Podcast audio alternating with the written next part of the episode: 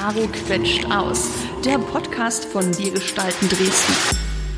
Hallo und herzlich willkommen zu Caro quetscht aus, dem Podcast von WGD Wir gestalten Dresden.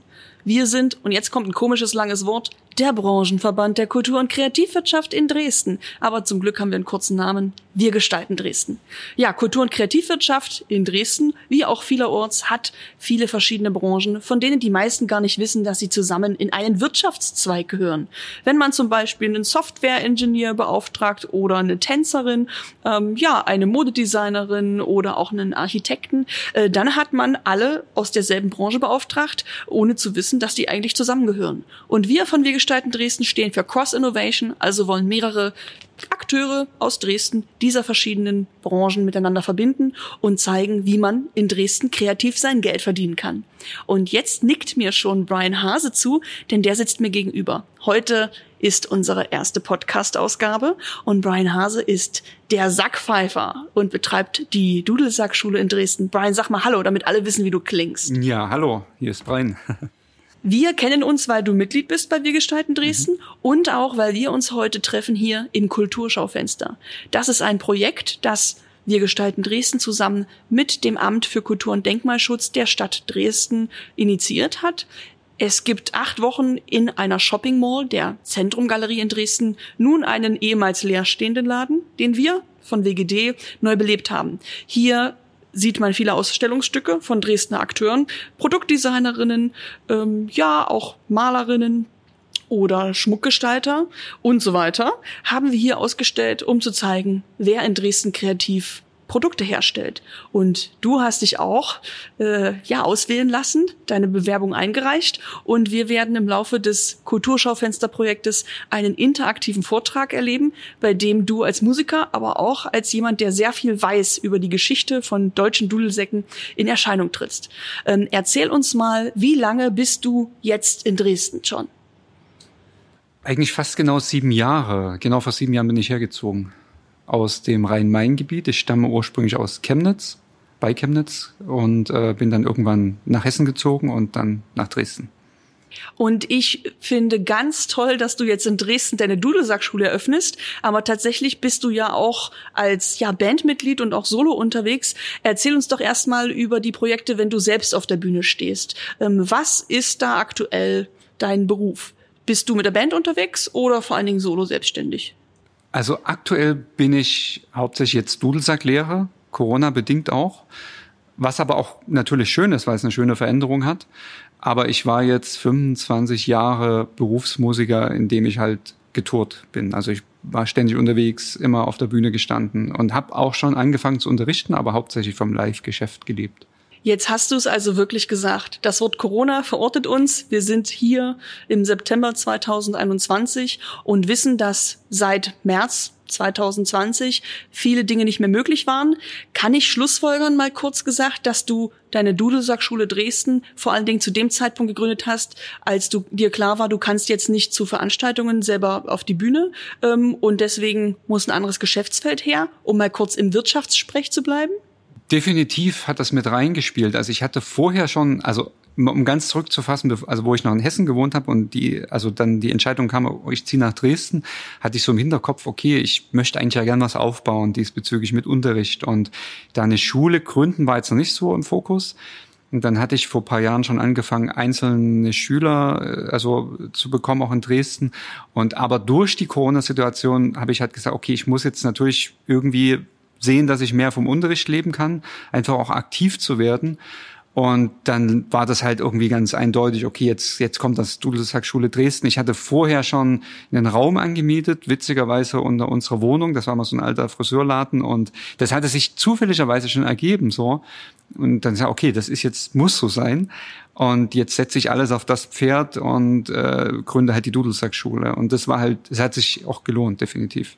Dazu habe ich auf jeden Fall noch mehr Fragen, aber ich würde gerne noch einen Schritt zurückgehen, denn du sitzt mir hier live gegenüber und bist ein ganz normaler Dresdner. Ich weiß aber, dass du schon tausende Male auf Bühnen gestanden hast und dass es äh, manchmal zehntausend Leute gibt, die zujubeln. Ähm, führ uns doch mal ein bisschen in die Szene ein, weil ich selber war noch nie auf einem Dudelsack-Konzert. Äh, was sind denn das für verschiedene Veranstaltungen? Sitzt ihr manchmal in einer Kirche oder manchmal auch vor riesigen Festivalbühnen, wo alle Leute schweißen? äh, gebadet, vielleicht auch im Regen stehen und euch zujubeln? Wer ist so dein Publikum in den letzten Jahren gewesen? Also sehr gemischt. Natürlich spielen wir jetzt mit unserer Band Fabula, also wir machen reine Dudelsack-Trommelmusik hauptsächlich auf Mittelaltermärkten, da sind wir groß geworden. Die Mittelaltermärkte, die sind ja gefühlt seit 20 Jahren am wachsen. Also äh, es gibt in allen Dörfern mittlerweile irgendwie einen Mittelaltermarkt. Und ähm, damit sind wir groß geworden. So und die, also gerade was auch die Entwicklung in Ostdeutschland gewesen ist, da, da fing es sogar mit den Mittelaltermärkten schon in den 80er Jahren an. Und das war auch so ein bisschen so ein so ein Freiheitsgefühl, so also so ne, auch für viele Leute, die da kommen, man sieht wieder altes Handwerk und man sieht mal eine Festgruppe der Ritter und ähm, Mittlerweile hat sich das auch so ein bisschen verändert, so ein bisschen mehr auch in die Fantasy-Richtung. Also auch so, es gibt dann auch so, wir haben jetzt gerade auf Göhren, dann Rügen letzt, vorletztes Wochenende gespielt auf einem Wikingermarkt direkt am Strand. Ähm, das vermischt sich mittlerweile auch sehr, die Szene. Und ähm, natürlich spielen wir gerne auch mal so auf kleineren Festen, auch manchmal gerne ohne Bühne, so direkt eben ne, die wie Straßenmusik, dass man da so die Nähe zum Volk hat. Und wir haben aber auch schon auf riesigen Bühnen gespielt. Wir spielen seit 2012 in Italien auf einem großen Festival. Das ist ein, ein Folk-Festival, so Celtic-Festival, ähm, wo wir so ein bisschen da rausstechen mit unserer Musik, obwohl wir halt Dudelsäcke haben, aber da spielt halt meistens so Irish Folk und, aber wir haben da so wie eine Bombe eingeschlagen damals 2012, dass wir dort schon, dies Jahr waren wir leider nicht unten und da war ein großes Jammer, weil wir halt nicht gekommen, also wir konnten halt nicht kommen. Und mittlerweile ist man da auch sehr, gut befreundet mit denen. Und Italien, da, da hat man eben 5000 Leute zum Teil äh, vor der Bühne und die feiern halt und ja. Das fühlt sich wahrscheinlich manchmal an, als wärst du Rockmusiker. Ja, das ist schon zum Teil ziemlich krass, definitiv, ja. Cool. Und habt ihr dann noch so einen Tourbus oder wie kommt ihr nach Italien? Also wir hatten den Tourbus, den haben wir aber verkauft, weil mittlerweile wohnt jeder äh, woanders jetzt und jetzt fährt meistens jeder selbst halt. Man ist irgendwie flexibler, jeder hat seine Instrumente mit, manchmal fährt man so zusammen auch, aber ein Tourbus, äh, das lohnt sich einfach nicht mehr, weil, weil ja, jeder wohnt woanders. Du hast gerade schon verschiedene, ich sag mal, Genre erwähnt, in denen ihr hin und her wechseln könnt. Äh, ihr macht Folk oder Celtic oder Fantasy. Du hast die Wikinger am Strand als Beispiel genannt. Ähm, macht ihr auch Steampunk und gibt's noch ein paar andere Genres äh, oder ja witzige Nischen, die ihr so bedient? Mach mal ein bisschen Name-Dropping. also ja, Steampunk. Wir also wir werden oft dahin, äh, also vom vom optischen da so eingeordnet, weil wir halt sehr so ein bisschen Mad Max-mäßig zum Teil aussehen, so mit viel Leder und Messing und ich sag schon immer, meine Stiefel, die sind noch von Mel Gibson so. Also äh, wir sehen halt nicht ganz so mittelalterlich aus und äh, da würden wir wahrscheinlich auf dem Steampunk-Festival gut reinpassen. Haben wir aber noch nicht gespielt. Was witzig mal war, wir haben 2006 auf der Indian Art gespielt im Westerwald. Das ist ein Indianer-Western-Fest gewesen, das ging eine ganze Woche und dort also, das, also damit hätte überhaupt niemand gerechnet, dass so eine Musik da spielt und das hat aber auch super eingeschlagen. Wir waren daraufhin dann noch zweimal in Tschechien in so einem Halter Valley, in so einem Westerndorf, das war ziemlich abgefahren so. Und da haben wir eben auch dann da gespielt und das war für die auch ganz spannend so. Wo man das erstmal nicht so dazuordnen könnte wahrscheinlich. Es wissen wenige, aber diejenigen, die sich für Steampunk interessieren, denen ist Meißen gut bekannt. Das ist ja zehn Kilometer von Dresden entfernt. Dort gibt's ein internationales Steampunk-Festival, das jedes Jahr stattfindet. Da muss ich euch unbedingt mal vernetzen, äh, mal gucken, ob die auch den Überraschungseffekt Dudelsack bei sich gerne mal einladen würden. Okay, das wäre spannend, definitiv. also das ist witzig, ne? Man äh, sieht manchmal verrückte Sachen bei sich in der Umgebung, von denen man eigentlich dachte, dass sie gar nicht zum Greifen nah wären. Ich hätte nie gedacht, dass ich über Steampunk-Festivals und Dudelsack Dudelsackspieler äh, spreche, aber wenn ich gucke, was es in Dresden alles gibt, gibt's das ja. Ja, habe ich auch noch nicht gewusst. Interessant, ja. ähm, du hast gerade schon erzählt, du bist oft mit der Band unterwegs. Bist du denn außerhalb deiner Lehrer Lehrtätigkeit auch solo auf Bühnen? Wirst du da eingeladen? Also manchmal ja, aber das, das habe ich jetzt noch nicht so äh, fokussiert. Also ähm, ich versuche gerade was anzubieten. Es gibt da auch schon äh, ein Werbebild von dem Grafiker. Äh, das nennt sich Studelzimmerkonzerte. Also das sieht dann eigentlich fast so ähnlich aus wie hier. Das heißt, das heißt man, man, hat dann so eine schöne Couch. Ist man in einem Wohnzimmer von einer Privatperson? Genau, genau, weil das es hat seit ein paar Jahren angefangen, dass es so Wohnzimmerkonzerte gibt, was ähm, Leute irgendwie ganz interessant finden, dass man mal jemand zu sich einlädt. Das ist so ganz exklusiv und verbindet man vielleicht mit einer Geburtstagsfeier und ähm, das aber eben auch so zum Thema Dudelsack zu bringen, aber nicht nur Musik zu machen, sondern das wäre eben dann so wie am 16. Oktober, wenn ich hier bin, dass man auch so ein bisschen was über die Instrumente erzählt, weil viele Leute haben das noch nie gesehen oder nur von weit mal oder auf einem Bild oder am Fernsehen, dass man auch mal guckt, wie sieht so ein Dudelsack aus und es gibt da ganz viel darüber zu erzählen und das würde ich eben auch in Zukunft gern anbieten. So. Ah, das finde ich spannend, weil du mir gerade verrätst, wenn du solo unterwegs bist, wenn Menschen dich einzeln einladen, dann ist es nicht nur spannend zu spielen, sondern ihnen auch ein bisschen über die Geschichte und auch die Bauweise von Dudelsäcken, deutschen Dudelsäcken zu erzählen. Ähm, das finde ich interessant, weil du eben als Musiker auch gerade mit diesem Instrument und deinem Wissen äh, eine Vermittlungsfunktion natürlich erfüllst. Richtig, das ist auch definitiv in den letzten Jahren immer mehr mein äh, so meine Passion eigentlich. Also ich forsche auch ganz viel nach historischen Quellen, nach Stücken. Ähm, das mache ich auch schon sehr lange und um das einfach also nicht nur Musik weiterzugeben, sondern auch die also die Geschichte um das Instrument, weil man muss dazu sagen, dass wenn man den Dudelsack sieht oder auch die Trommel, das sind unsere ältesten Instrumente, die wir haben. Der Dudelsack geht bis über 2000 Jahre zurück und es gibt allein in Europa gefühlt 160 Typen. Also es gibt mehrere Dudelsacktypen in Frankreich, es gibt in Estland, Polen. Alleine hier die Sorben haben einen eigenen Dudelsacktyp, der immer noch gespielt wird. Ähm, der ist so vielseitig. Also und jedes Land hat eigene Dudelsäcke und das, also es gibt kein Instrument, was so extrem vielseitig sich über Jahrhunderte, über Jahrtausende entwickelt hat und so in Kulturen verbunden ist und so eine ganz alte Tradition hat. Und das hatten wir halt auch in Deutschland, das weiß kaum noch jemand bis ins 19. Jahrhundert war eigentlich der Dudelsack ein Volksinstrument. Also es gibt eine Aufzeichnung in Oberpfalz da oder Egerland zum Beispiel, die das war ja so alles verwoben. Es gibt da den böhmischen Bock und Egerländer Bock und also heißen auch Dudelsackböcke. Ähm, genau und und das möchte ich einfach auch weitervermitteln halt. Ne? Also nicht nur Musik, sondern einfach auch den ganzen Hintergrund so. Jetzt haben wir uns über das Spielen von Dudelsäcken unterhalten. Ich bin aber auch interessiert daran, wie Dudelsäcke hergestellt werden. Kennst du selber jemanden, der welche herstellt und ähm, bist mit dem vielleicht auch in Kollaboration oder wo bekommst du die Schmuckstücke, mit denen du gerne spielst, her? Ja, viel. Also ich habe, äh, seitdem ich spiele, immer äh, engen Kontakt zu Dudelsackbauern. Es gibt, also damals, wo ich angefangen habe, gab es ganz wenige. Das war sehr abenteuerlich, überhaupt jemanden zu finden, der das baut. Damals in den 80ern? Äh, nee, aber so Mitte der 90er. Okay. Aber das war schon fast wie 80er. Ähm, also ich bin tatsächlich noch zur Telefonzelle gefahren ins Nachbardorf, um den Dudelsackbauer anzurufen. So. Also es war halt noch sehr abenteuerlich und ähm, aber das ist ein Instrument, wo man, wenn man so tief reingehen möchte, man muss mit den Instrumentenbauer immer in Kontakt stehen. Und ähm, ich habe halt auch jetzt einen äh, guten Dudelsackbauer, mit denen ich intensiv zusammenarbeite. Da sind jetzt auch viele Ideen entstanden, dass wir tauschen uns immer aus und weil die Dudelsackspieler, äh, die Bauer selbst, die spielen meistens gar nicht so viel, weil die eher mit Bauen beschäftigt sind und sind so ein bisschen auf den Kontakt der angewiesen, die viel spielen, weil die Instrumente entwickeln sich halt auch mal weiter, obwohl die so alt sind, ne, gibt es immer wieder neue Ideen und wie, wie man was optimieren kann mit der Haltung und äh, also, da gibt es tausend Themen dazu.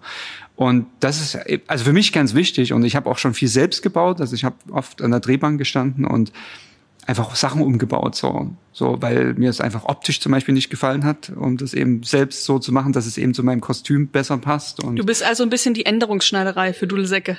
Zum Teil schon, ja, ja, genau, ja, ja. Und sag mal, ich stelle mir jetzt so vor, wenn jemand Dudelsäcke entwirft, der muss natürlich darauf achten, was ein Dudelsack können muss, damit er auch äh, gut und verlässlich, langanhaltend pfeift, sage ich mal. Mhm. Ähm, gibt es denn verschiedene Kollektionen? Kann man sich da im Design so ein bisschen austoben? Ja, also äh, ähm, es gibt also einige Dudelsackbauer, die da sehr offen sind, wo man sagt, okay, na, ich möchte das aus dem Holz haben, mit den Verzierringen aus einem anderen Holz oder vielleicht Messingverzierungen oder das. Manche Dudelsackbauer machen das halt nicht, dann ist das irgendwie zu stressig. Ähm, also was jetzt die Optik anbelangt, so und aber man muss auch dazu sagen, diese deutschen Dudelsäcke, ja, die gibt's ja laut leise und so einer mittleren Lautstärke, um das mal so grob darzustellen, die äh, sind ja jetzt erst so vor 40 Jahren wiedergekommen. Das heißt, wir blicken zwar auf eine lange Dudelsack-Tradition, die aber abgebrochen ist. Und es gibt auch kaum historische Instrumente. Also vieles ist einfach weg, verschwunden. Es gibt in Museen äh, ein paar, die da irgendwo rumliegen. Und die, der älteste Fund in Deutschland ist die Rostocker Spielpfeife. Die ist aus dem 15. Jahrhundert. Das ist aber nur noch so ein Fragment, was da bei Bauarbeiten gefunden worden ist. Und es gibt halt viele historische Abbildungen, wo man das nachempfindet. Aber was so die, das Technische anbelangt, wie das Geburt ist, gebaut ist und diese ganzen Rohrblätter, die den Ton erzeugen, da haben wir zum Beispiel eben jetzt noch viel Pionierarbeit. Wenn man jetzt nach Schottland schaut, wo eben die Dudelsack-Tradition halt nicht abgebrochen ist, die haben da mittlerweile viel Hightech so. Das ist super entwickelt alles, ne? Und da gibt's ganz, ganz viel Tools, was man da dazu kaufen kann. Da müssen wir halt noch so ein bisschen hinkommen, so. Würdest du sagen, Deutschland ist in dem Fall Dudelsack-Entwicklungsland oder gibt es tatsächlich ähm, Impulse, die in Deutschland dazu führen könnten, dass die Dudelsäcke, wie sie gebaut und wie sie gespielt werden, sich von den schottischen weiter unterscheiden? Definitiv Entwicklungsland und dadurch, dass das aber auch so, so eine massive Begeisterung äh, bekommen hat in den letzten 10, 15 Jahren, ähm, also eben auch äh, Leute aus dem privaten Bereich, die jetzt nicht auf der Bühne stehen, dass die das einfach lernen wollen, ähm, kann man schon sagen, dass das sehr am Wachsen ist. Und wenn man es mal, ich würde wirklich fast behaupten, wenn man jetzt von, von den Dudelsäcken oder allgemein von den Instrumenten sieht und mal zurückblickt, dass das vor 40 Jahren erst alles so wieder entstanden ist und diese 40 Jahre nimmt, diese kurze Zeit und sieht, wie viele Leute plötzlich das Instrument hier spielen wollen und wie viele Instrumentenbauer jetzt da irgendwas gebaut haben, auch abgefahrene Ideen und neue Kreationen. Das gab es, glaube ich, würde ich fast behaupten, in der Musikgeschichte noch nie. Also auch auf einem Land bezogen, dass sich das so krass entwickelt. Ich meine, es ist immer noch eine Sparte, aber ne, mal 40 Jahre gesehen ist es schon sehr viel, muss ich sagen. So. Nimm uns doch noch mal mit in den Blick deutschlandweit. Was passiert gerade in Bezug auf deutsche Dudelsäcke? Also die, die, die nehmen an Begeisterung halt zu. Also die, also vor allen Dingen die leisen Dudelsäcke, weil halt die, die Leute das zu Hause spielen können. Also die meisten haben ja irgendwie Dudelsack oder die Sache ist, viele, die Dudelsack mal gesehen haben, denken, okay, Schottland, ne? Irgendwie klischeehaft so. Jeder Schotter spielt Dudelsack, aber das ist ja Quatsch. Und der Dudelsack kommt auch nicht aus Schottland. Da war eigentlich dort relativ spät eigentlich angekommen, historisch gesehen.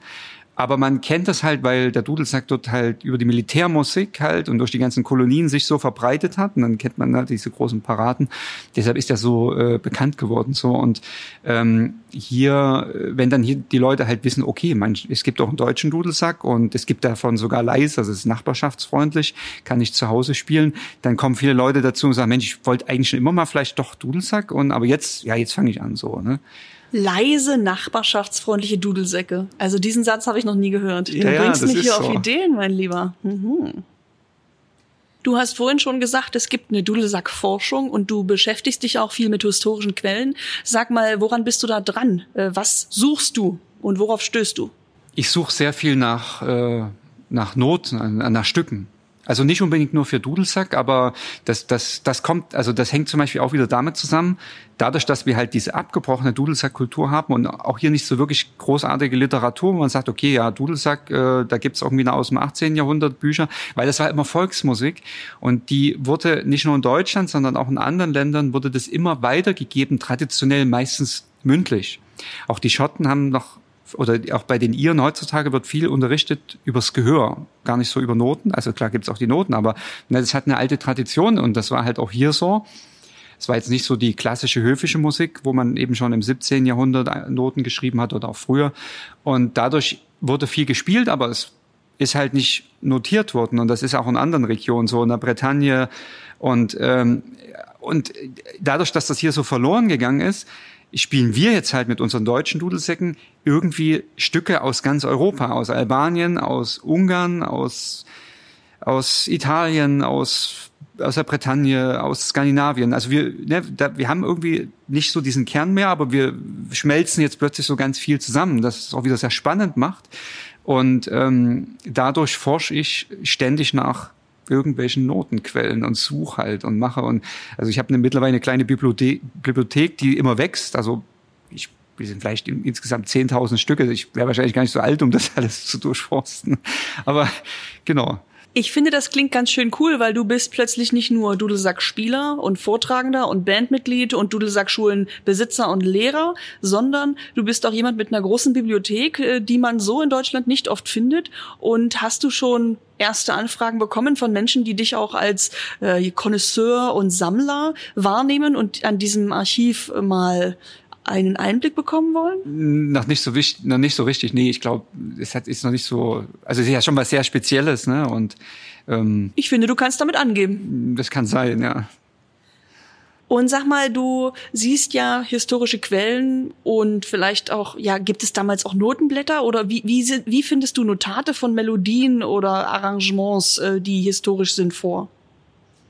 Also interessanterweise sind viele viele Sachen auch in Deutschland äh, niedergeschrieben worden, so, also einmal schon so in den 20er Jahren. Und dann, das wusste ich auch noch, ich habe das nur so gemerkt, weil ich kaufe auch viel eben antiquarische Bücher. Und da gibt es plötzlich ganz viel direkt nach Kriegsende. Also es muss irgendwie in den 50er Jahren so ein Aufbegehren ge ge also da gewesen sein, wo, wo geht's jetzt hin? So auch mit dem Land, mit Europa, was passiert jetzt alles nach diesem verheerenden Weltkriegen? Ähm, und da gab es plötzlich ganz viele intensive Leute, die ganz intensiv also geforscht und notiert haben. Also ich habe richtige so Wissenschaftsmusik, historische Bücher aus den 50er Jahren, wo eben ganz viel drinsteht und es gibt halt auch viele Notenquellen aus der Zeit, aber eben schon auch aus den 20er Jahren oder um die Jahrhundertwende rum und das ist ganz spannend, was, es, was man da so findet irgendwie. Und arrangierst du eigentlich selbst auch äh, Noten? Erfindest du Melodien? Auch, also ich schreibe auch viele eigene Stücke, ich arrangiere die und ich habe eben, also ich habe damals 2007 angefangen zu unterrichten und ähm, dadurch, dass es halt auch in dem Bereich nicht wirklich Notenmaterial gab für einen Dudelsack, also für einen deutschen Dudelsack, wo man sagt, ne, man lernt jetzt zum Beispiel Klavier und dann gehe ich ins Musikhaus und habe da eine riesen Auswahl an Literatur. Das gab es für Die uns nicht. Die kleine Klavierschule 1. Äh, zum Beispiel halt. Ne, das gibt's halt für uns noch nicht so. Und ähm, damit durch den Unterricht habe ich eben angefangen, aber auch durch die Band, alles zu notieren ständig. Also das heißt, ich, ich tue das äh, transponieren, ich schreibe das um, dann gibt es ganz viele so Verzierungsnoten, die setze ich da rein und, und das sammelt sich halt. Und mittlerweile, ich, also ich muss auch langsam mal sortieren, also ich möchte auch jetzt ein Buch rausbringen, ähm, wo eben so schon mal 100 Stücke halt reinkommen und die in so verschiedenen Tonarten und genau. Erzähl noch mal mehr über das Buchprojekt, weil ich habe eine leise Ahnung, das gibt es noch nicht, was du da vorhast zu veröffentlichen. Nee, gibt's noch nicht. Also der, äh, der äh, Thomas Zöller, also von der Dudelsack Akademie und, und ich, wir haben vor zehn Jahren schon mal eine, ein kleines Notenbuch mit 50 Melodien rausgebracht. Und äh, ich würde aber eben jetzt gern noch was Eigenes da rausbringen, ähm, auch so ein bisschen was noch vielleicht zu, zu der Szene halt schreiben.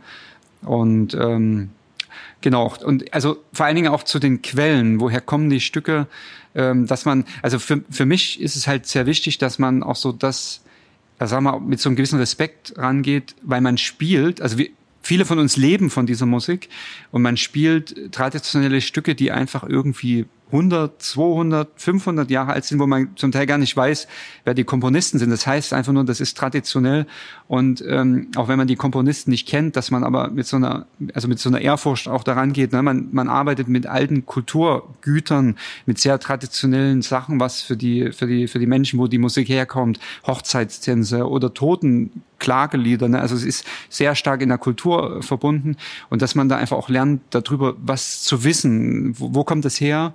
Ähm, nicht zu allen Stücken kann man das finden, so, ne? aber ähm, das, das mache ich eben auch noch so nebenbei, dass ich da immer versuche, wo kommt, also in welchem Zusammenhang steht das so. Dafür interessiere ich mich jetzt, denn du hast das Wort äh, Toten und Klagelieder benutzt. Ähm, wo kommt denn in Deutschland der Dudelsack noch vor? Wie wird der eingesetzt? Außerhalb von Festivals? Das hast du mir gerade schon erklärt. Oder natürlich außerhalb von der Dudelsackschule. Also ich glaube, manchmal äh, wird halt ein Dudelsackspiel auch gebucht für Hochzeiten, aber auch, äh, ich habe ein paar Kollegen, die spielen halt tatsächlich auf Beerdigungen.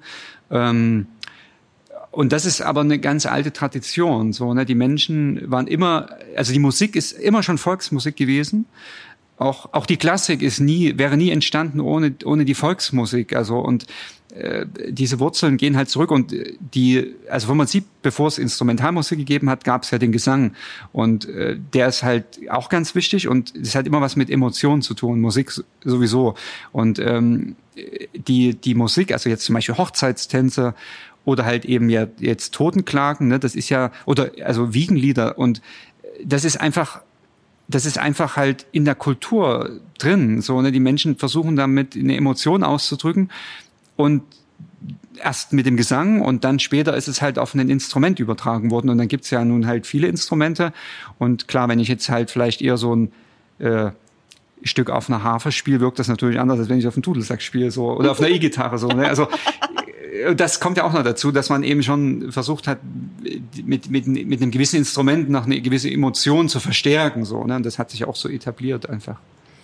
Ich habe einen Klang im Ohr, wie ein Dudelsack klingt. Kannst du mir noch ein bisschen erzählen, was passiert, wenn mehrere Dudelsäcke zusammenspielen?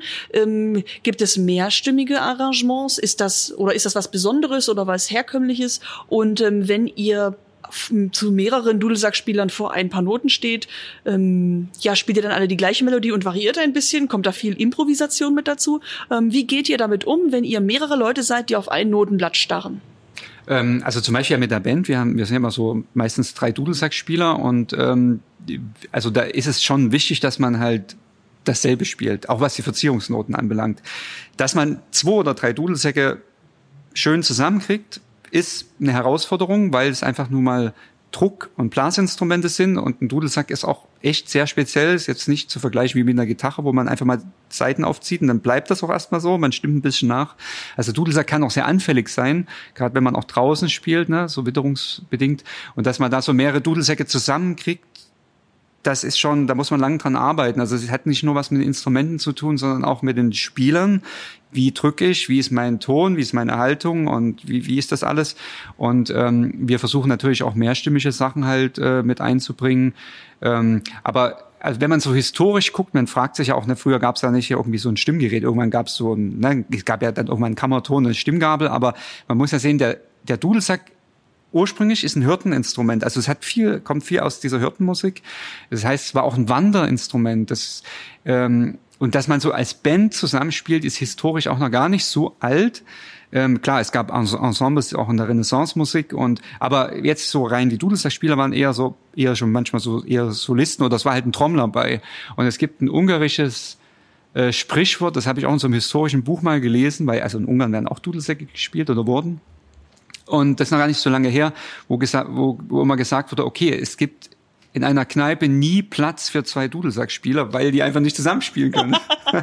weil die einfach irgendwie, ne, also irgendwie der eine ist vielleicht irgendwie ein paar Cent höher oder so. Also das war immer, ich glaube, früher muss das äh, schwieriger noch gewesen sein. Also jetzt schon schwierig, ne, dass man schön zusammenkommt.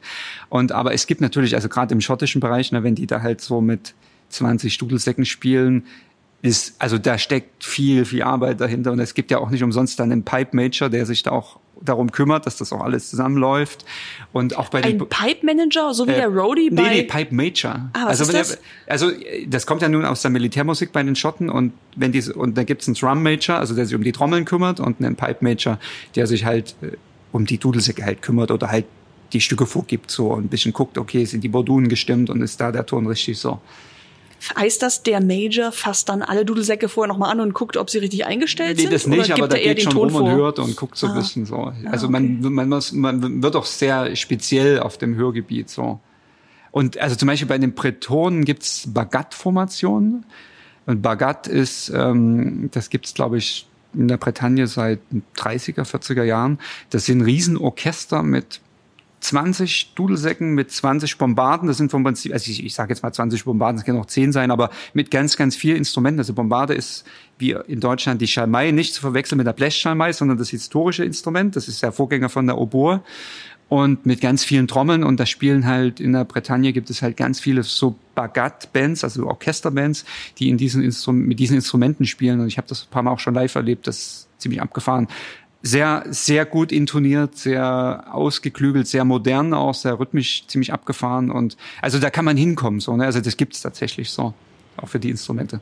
Wie bereitet ihr euch als Band oder wenn auch du selber spielst und deine SchülerInnen, wie bereitet ihr euch denn auf einen äh, Auftritt vor? Stimmt ihr die? Gibt es eine Stimmgabel oder habt ihr so ein Gitarrenstimmgerät oder wie heißt die Vorrichtung, mit der ihr guckt, ob ihr in Tune seid? Also ein ganz normales Stimmgerät erstmal und es ist jetzt aber so, dass der Dudelsack, also wir spielen so, das ist auch das Unterrichtsziel, dass man den rein stimmen lernt, weil die ist jetzt so ein bisschen theoretisch. Wir kennen, was die Musik, die wir hören im Radio überall, die ist temperiert. Und die temperierte Stimmung ist aber von Natur aus nicht da. Also die wurde erst so zu Bachzeiten eingeführt, geführt, diese wohltemperierte Stimmung. Das heißt, zwischen jedem Halbton ist immer im Optimalfall derselbe Cent, also Herzabstand. Und die reine Stimmung ist aber von Natur aus gegeben. Und dadurch, dass der Dudelsack ein Bordun-Instrument ist, das heißt, der Bordun, das ist der Brummton, der immer läuft, auf diesen Dauergrundton, das heißt ja sowas Tranceartiges, spielt man die Melodie. Und je nachdem, in was für einer Tonart der Dudelsack halt ist, sollte im Optimalfall die Spielpfeife reingestimmt, das heißt jeder Ton schwingungsfrei zu diesem Grundton laufen. Das nennt man reine Stimmung. Die hat niemand erfunden, die ist einfach da. Die muss man aber erstmal wieder lernen zu erhören. So, und das ist natürlich ein großes Ziel, eine große Herausforderung.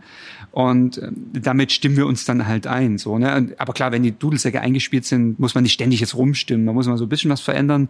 Gerade jetzt, wenn man draußen spielt, jetzt ist wieder irgendwie Wetterwechsel, jetzt, ne, jetzt hat, hat man Sommer gehabt, jetzt wird es plötzlich wieder kalt. Gerade letzt, letzte Woche war man an der Ostsee oben war es wie November.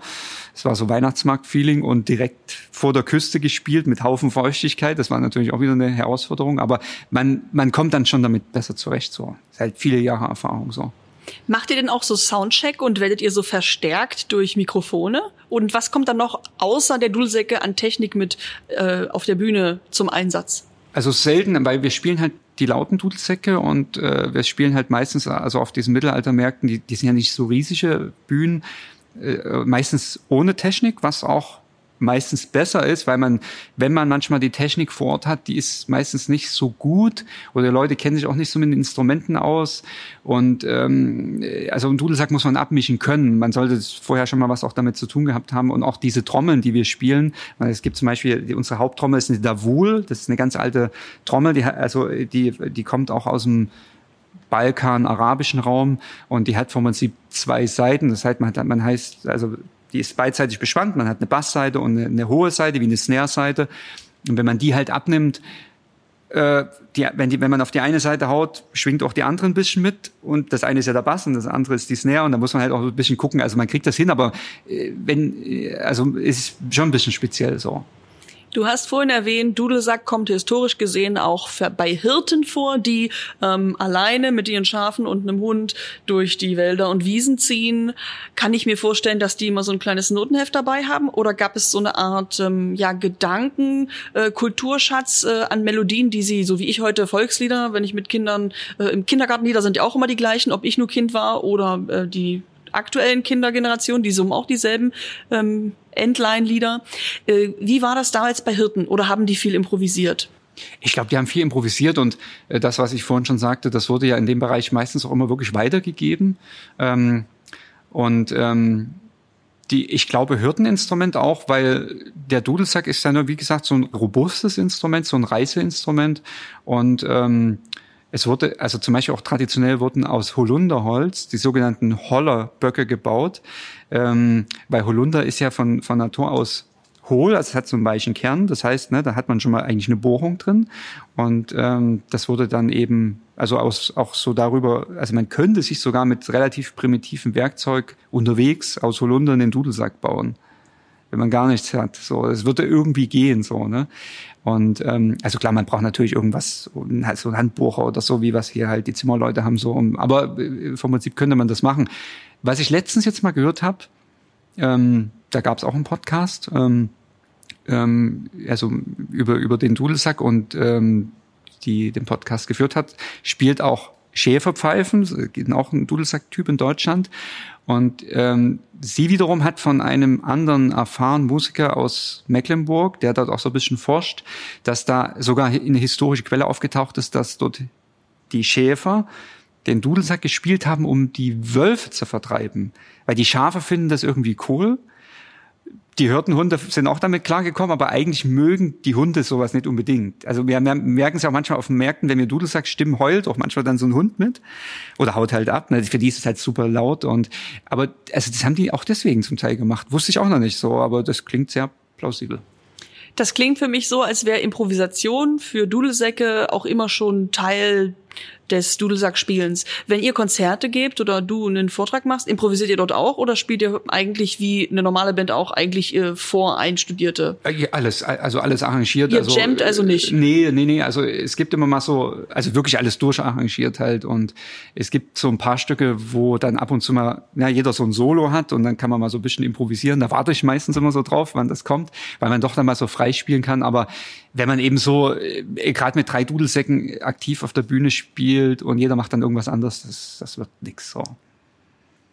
Du hast vorhin schon gesagt, ja, um Dudelsack abmischen zu können, sollte man schon viel Erfahrung haben. Da kann man nicht also jemanden hinstellen, der öfters mal äh, bei Bands den Sound abnimmt, sondern man braucht eine Tontechnikerin, einen Tontechniker, äh, die sich damit auskennen. Mit wem arbeitest du denn auch noch zusammen? Also als Dudelsackspieler, ähm, was sind so die verschiedenen Berufsgruppen, die du brauchst, um deiner ja facettenreichen Arbeit nachgehen zu können? Also wir hatten tatsächlich, wo wir viel auch so nach, also mehr nach äh, Ton, äh, also Tonkonzerte äh, gespielt haben, mit, also mit Tonabnahme, hatten wir immer so einen, einen Freund mit, der, äh, der halt sich damit auskennt. Ähm, und der halt auch, also der zum Beispiel auch unsere CDs aufnimmt, der hat früher auch in der Band gespielt mit Dudelsingen, also der ist da ziemlich äh, so fit da drin, hat aber jetzt nicht eine eigene Tonfirma. Aber wir haben natürlich auch schon mit Ton Leuten gearbeitet, die das vorher noch nie gemacht haben und die das trotzdem super gemacht haben. Also wenn man sich ein bisschen reinhört und so ein bisschen auch mit, äh, mit so außergewöhnlichen Instrumenten vielleicht schon mal was zu tun hatte, findet man sich rein. Aber man muss halt verstehen, dass eben diese Bordone, ne, dieser Basston ständig da ist. Und der muss natürlich ein bisschen anders eben abgemischt werden und auch so die, manchmal hat man eben dann auch je nachdem, wo das Mikro ist, wenn manchmal ist es auch oben drauf gebunden, dann hat man auch so manchmal so Klopfgeräusche drin, wenn man Ach, spielt. das unterscheidet euer Instrument ähm, auch von anderen, die abgemischt werden. Normalerweise bei der Gitarre stelle ich ein Mikro hin und dann wird das abgenommen ja, und ihr braucht wir haben ja einen Tonabnehmer irgendwie drin oder so, ja. aber das gibt's ja beim Dudelsack nicht. Man hat entweder hier, also wir haben so spezielle Armstulpen gebaut, wo dann hier so ein Funkmikro drauf sitzt. Ach, dass so, ihr wie so, ein, wie so ein, ich sag mal, Armreifen noch euch überzieht, genau, auf dem dann ein Mikro befestigt ist. Mikro ist. drauf, damit kann ich natürlich auch durch die Spielpfeife mehrere Dudelsäcke spielen, aber eben an dem Bordun muss zumindest an dem Bass muss halt auch wieder ein Mikro sitzen, entweder über Kabel oder halt optimalerweise über Funk, dass man sich besser bewegen kann, aber klar, das muss man ja getrennt irgendwie ausmischen und ist schon ein bisschen knifflig so. Ist das dann wie ein Papagei auf der Schulter, wenn du so ein Funkmikro ähm, auf der Schulter hast, um den Bordun hinten auch noch äh, zu hören? Nee, das geht, also sitzt ja oben an dem Trichter dran ah, und ja. die sind ja so, also leicht wie so eine Zigarettenschachtel halt in der okay. Größe, ne, das geht schon. Und sag mal, mit welchen anderen MusikerInnen und Instrumenten tretet ihr zusammen auf? Du hast vorhin erwähnt, in der Band seid ihr drei Dudelsackspieler und ihr habt noch weitere Instrumente mit auf der Bühne. Trommler, genau. Also wir machen diese Drum and Pipe Musik schon immer, also rein instrumental, also mit der Band und eben jetzt aktuell ein Trommler. Wir suchen gerade jetzt einen zweiten, also haben schon einen zweiten im Gespräch, wo wir uns jetzt mal treffen wollen und eben, also optimalerweise halt drei Dudelsäcke und zwei Trommler, so, um das einfach auch, dass eben der Druck halt auch kommt. Und wenn du an andere Menschen denkst, die in Deutschland Dudelsack spielen, treten die dann manchmal mit SängerInnen auf oder noch mit anderen ähm, Instrumenten in Kombination? Oder ist so Trommeln und Dudelsack schon die Kombi, die man so kennt? Man, genau, das kennt man schon, obwohl das so ein bisschen rein, also die, diese, diese reine Drum and Pipe Richtung auf dem Mittelalter, Mittelalterbereich eigentlich schon so ein bisschen fast zurückgegangen ist. Ähm, also natürlich Bands wie jetzt In Extremo, die sind ja bekannt geworden. Also die haben vom Prinzip auch so angefangen mit Dudelsack und Trommel und dann, äh, dann sind die ja durch die Rockmusik halt ziemlich durchgestartet und dort ist der Dudelsack immer noch da, aber ne, die machen halt hauptsächlich Rockmusik. Natürlich halt mit dem Dudelsack, aber da ist nicht so vordergründig. Ich erinnere mich noch an den Hype, ich lüge jetzt, ich schätze mal 15 Jahre ist es her, dass Apokalyptika quasi in so einem ja äh, Dark Look tatsächlich mit ihren klassischen Instrumenten ähm, Melodien, die man von Rockbands, auch Metallica kannte, nachgespielt haben. Äh, covert ihr denn manchmal oder imitiert ihr andere? Ja, also manchmal schon, aber wir, also wir spielen halt äh, jetzt nicht so die Stücke auf dem Markt, weil wir ja meistens GEMA-frei spielen müssen und die Stücke natürlich dann bekannt sind. Also wir haben manchmal hier das von Kraftwerk das Model gespielt, das kommt ziemlich gut auf den Dudelsack. äh, ja, das ist echt, das kommt da sehr gut, aber das kennen halt natürlich auch viele. Ne? Und wenn man halt GEMA-frei spielen muss, dann kommt das nicht ins Programm so. Äh, erklär mir noch mal, warum ist GEMA-frei so wichtig, wenn ihr auftretet? Hm, das ist halt äh, ein bisschen ein äh, schwieriges Thema. Ich war selbst mal GEMA-Mitglied, bin halt wieder ausgestiegen, weil, also ich habe da so meine eigene Meinung dazu. Ich finde auch nicht so viel, nicht so gut, was da immer so abläuft, so dort. Ähm, es ist halt so grundsätzlich ja dafür da, dass eigentlich der Musiker dort vertreten werden soll, zumindest ne, mit dem Urheberrecht und äh, das eben Tantiem und man so und dann kommt halt Geld. Aber ähm, auf Mittelalterbereichen ist es halt so, ähm, die Veranstalter können sich meistens einfach gar nicht leisten, GEMA-Gebühren zu bezahlen, weil wenn da einfach irgendwie am Wochenende zum Beispiel in Bielefeld in Sparenburg fest 27.000 Leute kommen ähm, und das auf so eine Mittelalterveranstaltung dann hochgerechnet wird, ist es einfach ein Batzen Geld. Und wir spielen ja historische Musik und wenn dann zwei Stücke GEMA-pflichtig sind, wegen diesen zwei Stücken dann Unmengen an, äh, also der Veranstalter sagt dann halt, das ist, ist mir zu heftig so, ne? Lieber GEMA freispielen. Ich verstehe schon. Das heißt, ähm, ähm, es ist natürlich wichtig, dass es ein Urheberrecht gibt und dass die UrheberInnen auch bezahlt werden, ja. Äh, wenn man ja, ihre ja, Stücke reproduziert.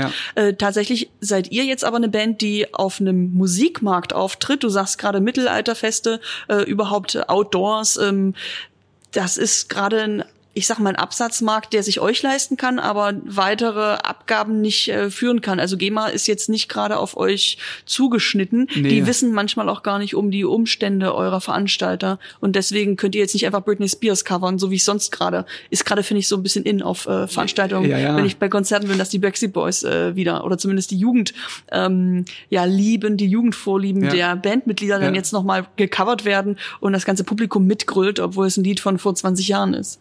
Also ich meistens, also ich weiß ja von Stadtfesten oder so ist ja so, die Stadt macht meistens einen Deal mit der GEMA, so für eben den Sommer, Kultursommer, Auftrittssommer und dann geht's irgendwie um drei, vier Monate, dann machen die irgendwie einen Deal und dann sind alle Bands, die da spielen, in dem Topf mit drin und dann ist das halt so. Aber wenn wir jetzt halt irgendwo spielen, klar, wir müssen ja direkt eine GEMA-Liste halt abgeben und, und wenn es eben um so eine Einzelveranstaltung geht, dann ist es halt schwierig so und ähm, naja, äh, ich, also ne, ich sagte ja schon, ich war selbst GEMA-Mitglied und ich konnte dann, also ich habe meine eigenen Stücke waren ja auch bei der GEMA gemeldet und ich konnte aber dann eigentlich meine eigenen Stücke gar nicht mehr spielen mit der Band, weil wir hätten ja dann, also dann wären ja wieder GEMA-Gebühren angefallen und der Veranstalter wollte das halt nicht und dann konnten wir eigentlich nicht unsere eigenen Stücke spielen. Und gesagt, okay, jetzt ich gehe da raus, weil das bringt mir einfach nichts so. Das ist ein interessanter Fall von einem Profimusiker, der du jetzt bist, der auch schon 25 Jahre, hast du vorhin gesagt, profimäßig Musik spielt, auch vor anderen Leuten. Ähm, ein Profimusiker, der nach 25 Jahren immer noch nicht in die Bedingungen der GEMA passt. Das ist ein interessanter Nischenfall. Definitiv. Also ich habe auch lange mit denen geschrieben und hin und her telefoniert. Das ist halt ein schwieriges Thema gewesen. Und ich nehme an, es lohnt sich für die GEMA nicht finanziell, sich mit deinem Fall auch nee. noch äh, dezidiert ah, nee. Nee, nee. auseinanderzusetzen. so. Aber ich finde es gut, dass wir darüber sprechen, denn die Leute sollten hören, äh, ja, welche Nischen es hier mhm. gibt. Äh, apropos Nische, oh Gott, das war eine flüssige Überleitung. Ich würde gern noch mal zu sprechen kommen, wie man eigentlich eine Dudelsackschule gründet. Ähm, ja, das ist spannend. Also ähm, das, das hat sich jetzt so ergeben, weil ja schon eben ein paar Schüler in Dresden da gewesen sind, bevor ich offiziell die Schule gegründet habe. Und natürlich dann gesagt, okay, ich mache das jetzt und ähm, gehe so ein bisschen damit nach außen. Also ich habe dann eine Website gemacht und so ein bisschen eben also so, ne, die, was man eben jetzt, wo, dass man in die Suchmaschinen gefunden wird. Und dadurch haben mich ja auch dann Leute gefunden. Ähm, und also ich fange jetzt zum Beispiel jetzt die Woche schon wieder zwei Leute an und ähm, das, das verbreitet sich halt so und vielleicht brauche ich irgendwann, irgendwann mal größere Räumlichkeiten oder so. Also es kann ja auch sein, ne? aber äh, man muss halt irgendwann mal anfangen. Und aber der, der, der Punkt war halt immer so, okay, wenn ich jetzt irgendwie eine Räumlichkeit suche, Dudelsack zu unterrichten, äh, bezahle ich einen Haufen Miete, aber ich habe nur einen Schüler äh, oder so, ne? Also das, das rechnet sich ja überhaupt nicht. Und aber das, das Günstige war halt unter uns eben, was ich vorhin sagte, ist eben dieser Mini-Laden frei geworden und das passt miettechnisch vom, vom finanziellen auch noch. Und da ging das halt, wo man sagt, okay, man kann eben erstmal so anfangen. Ne? Ist jetzt nicht so die Rieseninvestition. Und welche, ja, welche Menschen oder welche Ratschläge haben dir denn geholfen, um die Dudelsack-Schule auch zu gründen? Denn du warst ja vorher auch schon Lehrer und hast dich jetzt aber entschlossen, selber eine Institution ähm, ja zu leiten, in der auch unterrichtet werden kann. Das ist ein großer Schritt. Ja, ich habe wirklich lange hin und her überlegt, ob ich das halt mache. Also auch aus genannten Gründen. Wo finde ich jetzt eine Räumlichkeit? Wo ist die? Ist die auf der anderen Seite von Dresden? Äh, wie, wie komme ich dahin? Nur wegen einer Stunde, weil ich habe ja noch die Skype-Schüler, dann muss ich wieder nach Hause fahren. Also so rein logistische Sachen waren auch eher so ein bisschen schwierig. Und eben, ne, finanziell, was muss ich da an Miete bezahlen? Rechnet sich das für mich überhaupt? Weil ich bin ja noch Live-Musiker, will ja noch unterwegs sein. Und ähm, Genau, und aber also das, das, das ist schon ein bisschen schwierig und vielleicht kann man sich auch irgendwo manchmal einmieten mit so, ne? Aber das war jetzt auch aktuell nicht der Fall. Aber dadurch, dass sich das so ergeben hat, war es eben ganz gut, das zu machen so. Das klingt sehr spannend, weil ich äh, die nun weiß, ich kann davon ausgehen, äh, die Dudelsackschule Dresden gibt es seit einem Jahr. Wenn ich dich heute in einem Jahr wieder treffe oder in zweien, dann wird die schon wieder ganz anders ausgerichtet sein, denn hoffentlich ist Corona bald insofern, ähm, ja, ich sag mal, erledigt, dass wir auch wieder Dudelsackunterricht mit mehreren Menschen vielleicht sogar im gleichen Raum durchführen können. Ja, also aktuell ist ja der Einzelunterricht zum Glück wieder möglich geht, ne, mit muss ein bisschen Abstand halten, diese drei Meter wegen Blasinstrument, aber vom Prinzip geht das jetzt. Und aber klar, es gibt jetzt schon die Idee, auch Gruppenunterricht zu machen, ähm, weil manche Schüler äh, auch hier jetzt von, von Dresden Umgebung halt schon relativ weit gekommen sind und die äh, Lust haben auf Gruppenunterricht, einfach um mehr zusammenzuspielen. Und ähm, der Thomas Zöller, der die Dudelsack Akademie leitet, und ich, wir wollen hier in Dresden auch einen Workshop aufbauen, der sich etabliert, dann so, der so Tradition bekommt, wahrscheinlich für nächstes Jahr im Herbst. Ach so, das da klingt angedacht? so, als würdet ihr hier etwas etablieren, das dann jährlich wiederkommt und genau. bei dem die Leute sagen, warst du eigentlich schon mal bei Brian in Dresden? Oh, der kann dir was zeigen. Der hat eine Bibliothek und ein Archiv von mittelalterlichen Noten und was der alles an Instrumenten haben kann, äh, da kannst du dich mal so richtig informieren und ihn fragen, genau. was du dem Dudelsackbauer sagen musst, damit der Dudelsack, den du dir herstellen lassen möchtest, besonders gut zu dir passt. Das ist ja so ein rundum äh, ja, ohne Sorgenpaket. Genau, so ist es halt, genau, ja. ja. Ah, cool. Und mhm. ist das dann auch mit ähm, von weit her Anreisen und Übernachtung und dann sucht ihr hier noch so einen Ort, wo man so ein Wochenendseminar machen kann? Das klingt ja wie ein Urlaubspaket, das du hier anbietest. Das wollen wir dann schon machen. Also ich habe so ein bisschen was in Aussicht, wo ich jetzt mal Kontakt aufnehmen muss. Hatten wir, glaube ich, auch schon mal drüber gesprochen, hier zum Beispiel im Schloss Röhrsdorf.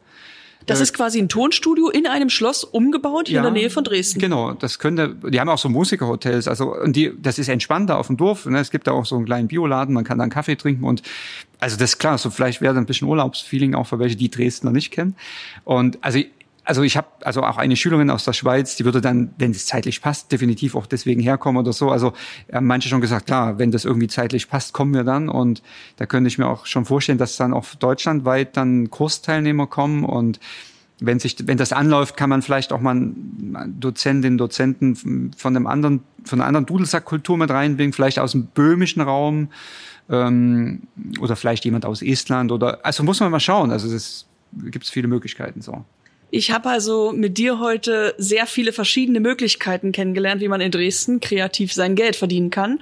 Und ich habe zum Abschluss noch eine Frage. Äh, wie anfangs erwähnt, gibt es ja verschiedene Teilmärkte. Man könnte auch ähm, sagen, unterschiedliche Sparten in der Kultur- und Kreativwirtschaft. Du bist jetzt Vertreter der Musikbranche. Gibt es denn andere Branchen, mit denen du gerne mal zusammenarbeiten könntest. Du darfst gerne auch so ein bisschen visionieren oder spinnen. Denn dass du mit Fotografen zusammenarbeitest, das weiß ich. Deine Homepage ist cool. Aber mit welchen Sparten könntest du dir zusammenarbeiten vorstellen? Interessante Frage. Vielleicht auch mal mit aus der Ta Tanzbranche, so mit da vielleicht irgendwas zu machen. Vielleicht auch mal mit was kulinarischem, also mit Gericht, was da vielleicht irgendwie dazu passt, irgendwie, wo man sagt, man spielt vielleicht mal oder, also gut, man kennt ja so dieses Whisky-Tasting oder so, ne? vielleicht auch da irgendwas. Hab ich jetzt noch gar nicht so nachgedacht, aber gibt's vielleicht da Möglichkeiten? Ja, ich habe äh, dir diesen Unternehmergeist schon angemerkt, weil du gerade sagst, ja, im nächsten Jahr äh, hole ich dann jemanden aus einem anderen Bundesland, mit dem ich zusammen einen Workshop äh, oder auch ein Seminar, äh, Übernachtungsangebot konzipiere, das überregional vielleicht auch international Kunden zieht. Und wenn man das jeden Monat, sorry, jedes Jahr und wenn man das jedes Jahr anbietet, dann spricht sich das rum und in fünf Jahren sagen die Leute wirklich, warst du schon bei Brian äh, im Dresden? Der bietet im Herbst immer ein Seminar an, da musst du hin.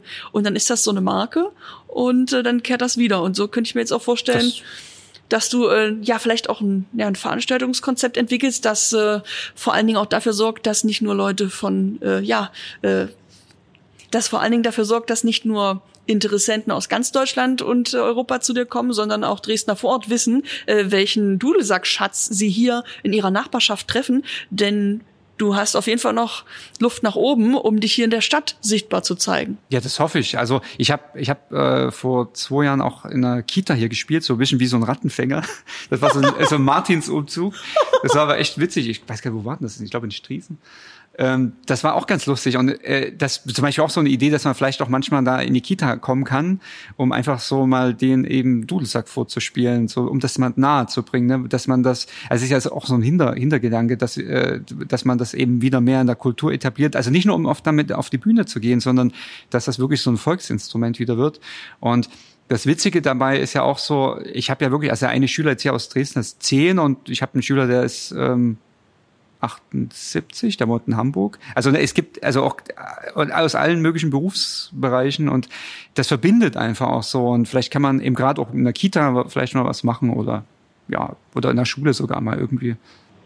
Brian, ich bedanke mich für deine coolen Ideen. Ähm, du hast mir wirklich noch mal einen anderen Blick auf Dresden gezeigt und ähm, ja, mir vor Auge geführt, was man hier noch so möglich machen kann. Ich habe auf jeden Fall Lust, dich mit einigen Leuten zu vernetzen, denn das Stichwort, dass Dudelsack und Tanz auch zusammengehören, mhm. und zwar nicht nur auf die äh, genrespezifische Folk-Music-Weise, wie man es kennt, ähm, das nehme ich gerne auf und ähm, werde dich bald mit dem Tanznetz Dresden verbinden, denn das können alle ruhig wissen. Dresden ist ein Produktionsort. Hier gibt es ganz viele FreelancerInnen, die choreografieren und selber tanzen, okay. die sich auch zusammengeschlossen haben. Das Tanznetz Dresden ist jetzt elf Jahre alt. Ähm, hier gibt es ja auch die Paluca Hochschule für Tanz und natürlich mhm, mit der Semperoper mhm, mhm. und auch der Staatsoperette ähm, und auch der ja, Dresdner Philharmonie verdienen viele Menschen professionell ihr mhm, Geld damit, mhm. dass sie tanzen oder auch konzertieren. Äh, da ist Dresden auf jeden Fall der richtige Ort für dich. Klingt sehr gut, super. Ich danke dir für deine Offenheit ich danke und auch. Äh, ja, bin gespannt, welche Formate du in den nächsten Monaten und Jahren noch für Dresden produzierst. Bin auch sehr gespannt. Cool. Dankeschön. Hallo und herzlich willkommen zu Caro quetscht aus, der Podcast von Wir gestalten Dresden.